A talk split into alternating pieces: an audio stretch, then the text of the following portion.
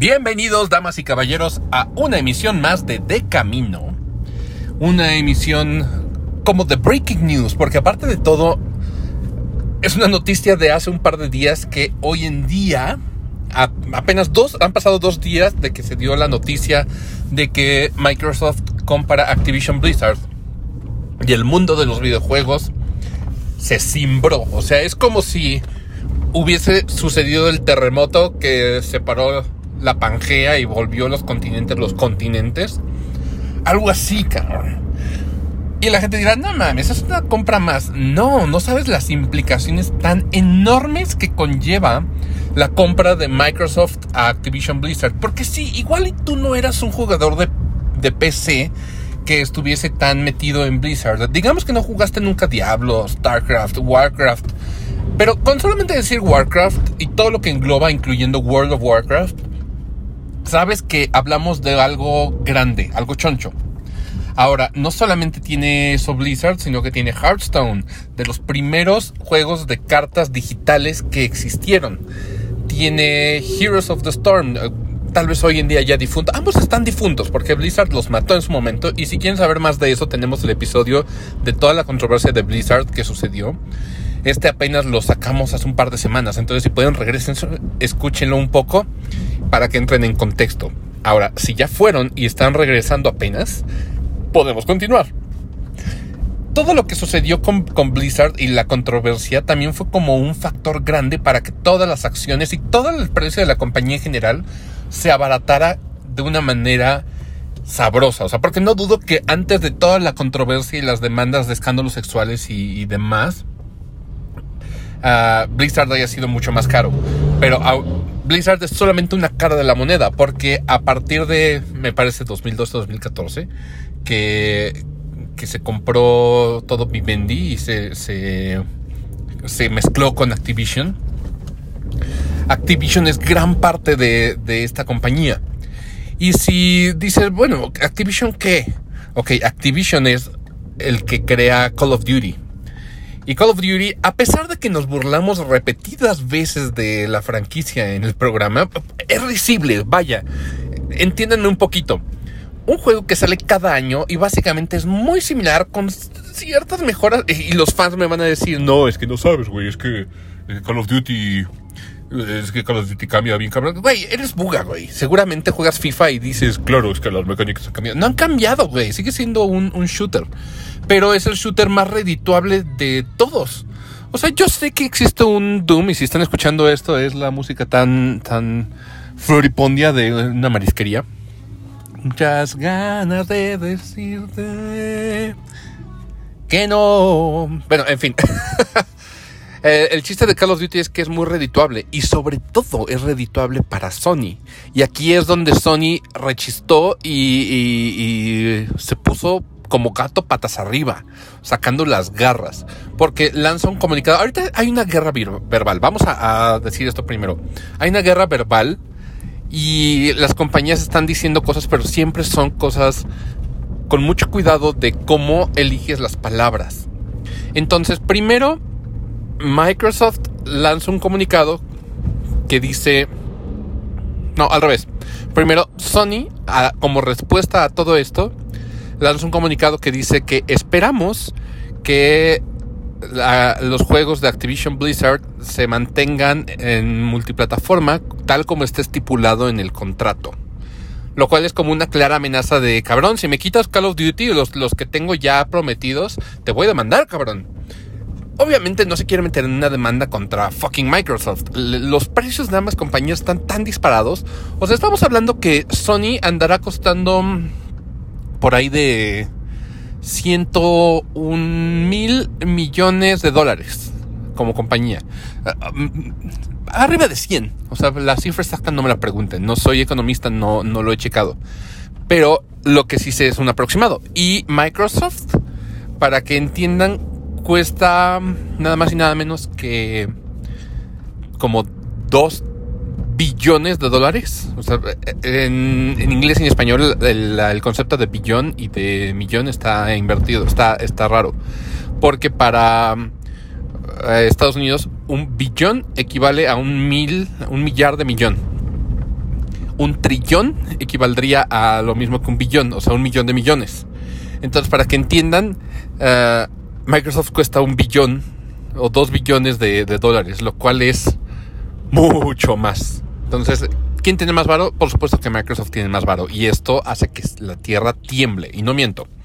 Entonces, uh, básicamente lo que estaba diciendo el comunicado de PlayStation sí es medio agresivo. Porque dice, si te llevas estas franquicias que me estaban generando muchas ganancias, porque la, la tienda de Sony cobra y cobra rudísimo. O sea, no cobra poquito creo que es de las tiendas digitales que más cobran comisiones a los desarrolladores que quieren poner sus, juegos digitales. Pero lo que está diciendo es, te los llevas, nos vamos a meter en pedos, porque ya hay un contrato para, para varios juegos que están apalabrados. Y no dudo que esto sea cierto. Como contexto vamos a poner Deadloop. Y otro juego que se me escapa ahorita de la memoria, no debe ser tan importante, que es de, de Bethesda, Cenimax y de, de Ascent y todas esas compañías que ya compró Microsoft.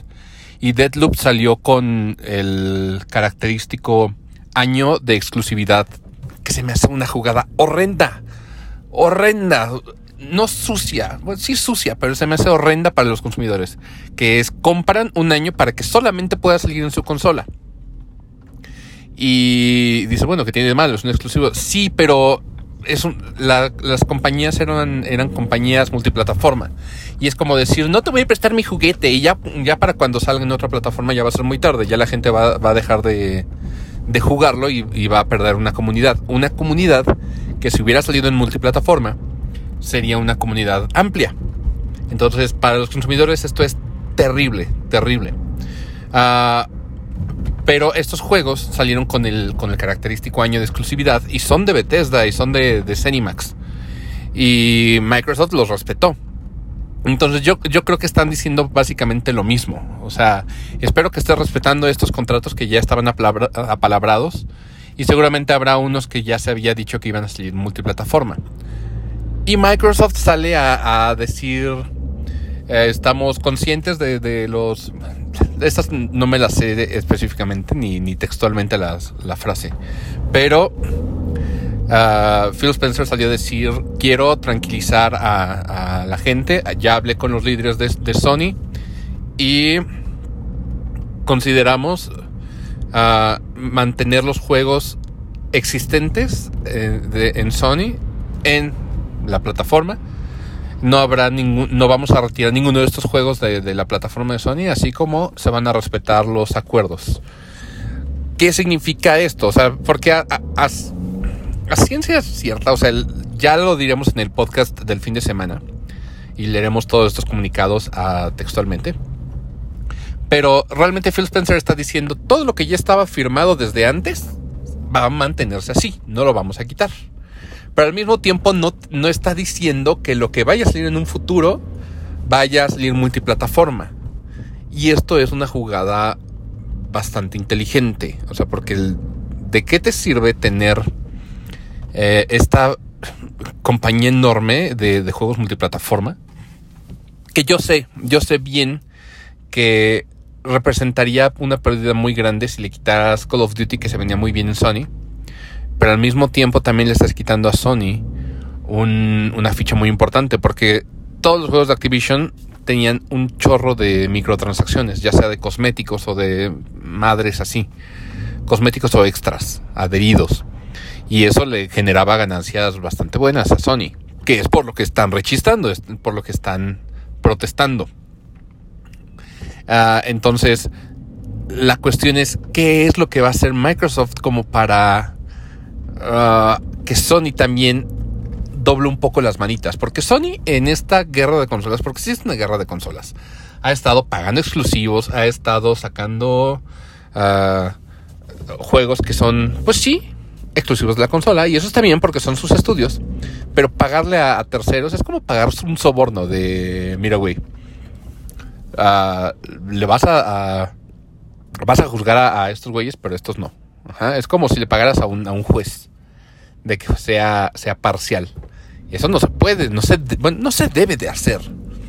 Y es muy diferente a, decir, yo te voy a financiar este juego y será solo para mí. No es lo mismo, no es lo mismo. O sea, porque pongamos como ejemplo Cuphead.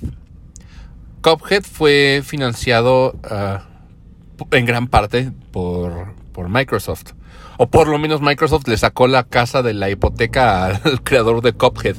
Y aún así soltó Cuphead para todas las consolas. Entonces, gran parte de ese varo sí se le va a, Microsoft. Pero no está negándole a nadie, a ninguna plataforma.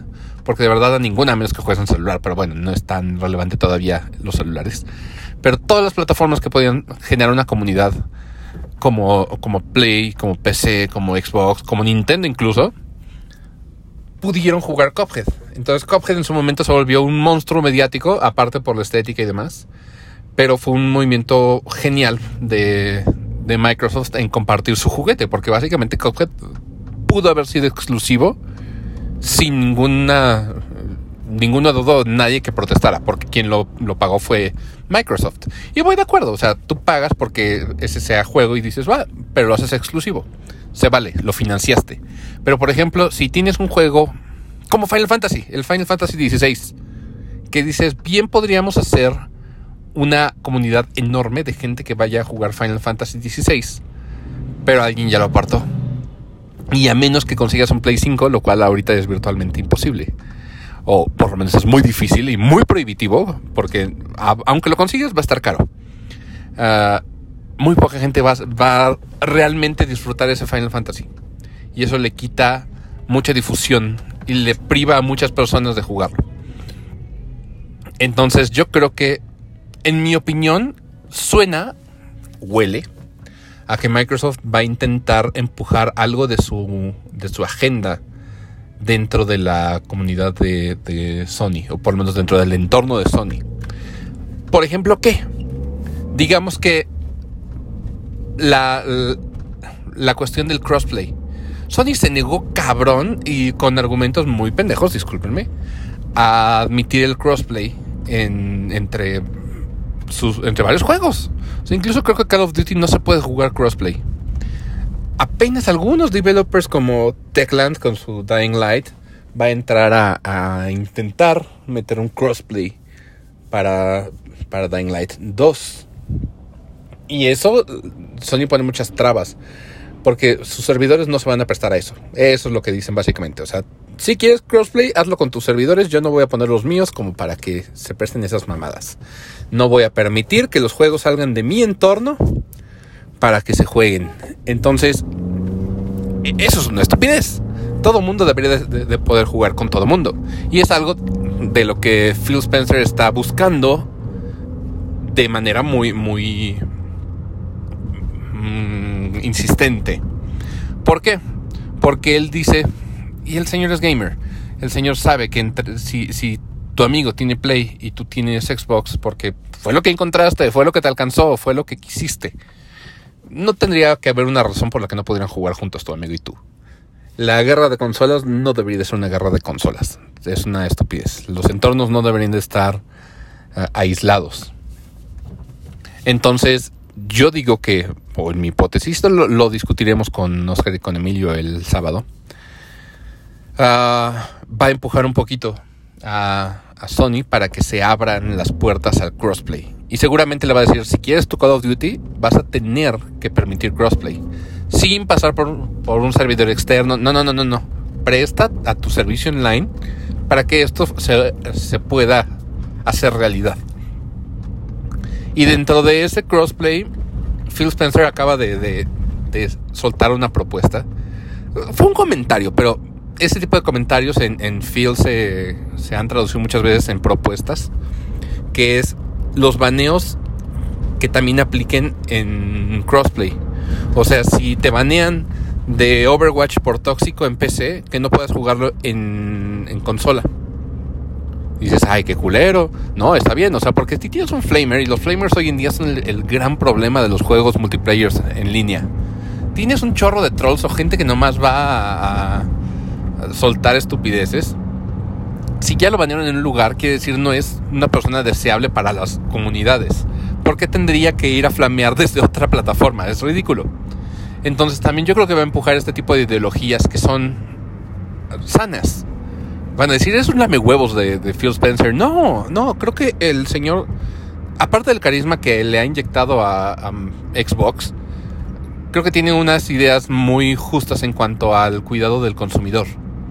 Game Pass es una de ellas. Estamos de acuerdo y todos tenemos que estar de acuerdo. Y hoy en día lo siento bien cabrón. Comprar juegos AAA es caro. Ya 60 dólares es casi prohibitivo para mucha gente. A mí me está costando trabajo uh, mantenerme como uh, actualizado y ya hay, hay juegos que he tenido que dejar pasar para comprarse después. Y ni siquiera en barata, porque los de Switch no se abaratan así de fácil. Pero he tenido que dejarlos pasar, o sea, no los he jugado en su fecha de lanzamiento por lo mismo. Son caros, no puedo pagar dos lanzamientos al mismo tiempo. O podría, pero me quedaría muy, muy corto de dinero. Y ahorita están saliendo muchos, y al mismo tiempo. O sea, estamos hablando que Pokémon Legends Arceus o Arceus, depende de cómo lo quieras pronunciar, uh, sale el 28 de enero y una semana después sale Dying Light 2, el cual también quiero jugar bastante. Entonces ya te está representando un gasto de 3 mil pesos a lo largo de dos semanas. Y seguramente si eres hijo de político vas a decir, ay no mames, 3 mil no es nada. Sí cabrón, pero también tu tiempo cuenta. Entonces no puedo jugar ambos al mismo tiempo. Seguramente uno me va a consumir mucho tiempo más que otros. Por eso estoy jugando juegos indies. Son baratos, son cortos, son lindos. Pero ese no es el punto. El punto es, por ejemplo, uh, Xbox lanzó su Game Pass y por 200 pesos estás jugando juegos de salida. Juegos que de salida cuestan 60 dólares, tú estás pagando al mes solamente 10 dólares por el servicio completo, incluso con todo y online. Es una ganga enorme para ti. ¿Cuál es la desventaja que algunos de estos juegos rotan? Pero si los estás jugando individualmente, cada uno de ellos en su tiempo, es un, una ganga. O sea, no hay servicio de gaming tan eficiente y tan justo como Game Pass. Y ese es el gran pro de, del entorno de Microsoft. Entonces, esta es otra teoría conspirativa que tengo. Que seguramente Microsoft va a intentar empujar de nuevo el sistema de Game Pass en otras plataformas. Y esta es como una de las jugadas más, más riesgosas. Que pueden no funcionar, pero en caso de que no funcione también Sony estaría perdiendo mucho varo. Entonces ahorita el, el, siguiente pitch que van a tener que chutarse va a ser en, entre corporativos y entre economistas. O sea, decirle a Sony como empresa, güey, te conviene tener Game Pass, no solamente por los juegos y el entorno del, Game Pass, que ahorita es enorme gracias a mi compra de, de 70 mil millones de dólares. Pero aparte de todas las comisiones que te pueden generar, eso va a ser como el pitch que, seguramente le van a entrar. Y esto no lo veremos sino hasta dentro de un año. Entonces esténse preparados porque también va a haber cosas donde, donde Microsoft simplemente va a decir, esto es mío, güey. Esto es mío y si lo quieres jugar. O le entras en Game Pass y lo haces a través del cloud si es que no tienes una consola. O si tienes PC, le puedes entrar en PC. O si tienes, si tienes Xbox, bienvenido. Entonces van a ser las, las opciones. En caso de que Sony diga no, no le voy a entrar a Game Pass ni madres. Porque también la otra opción es que Sony haga su propio Game Pass, lo cual, siendo sinceros, no tiene tanto potencial como el de, el de Microsoft. No tiene la infraestructura, no tiene el dinero para meter chingo mil cosas y pagar licencias.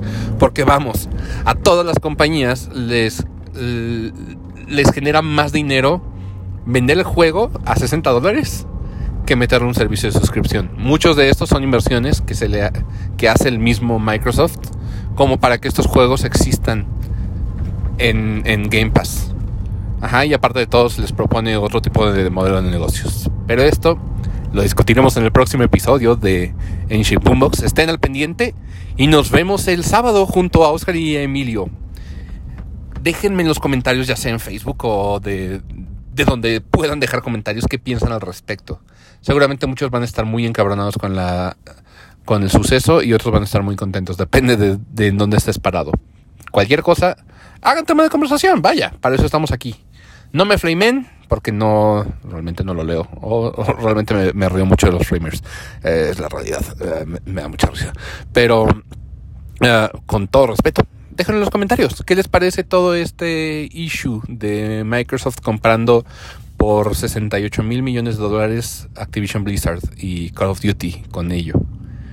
Nos vemos en la próxima emisión de Ancient Boombox. Nos vemos el domingo. Hasta la próxima.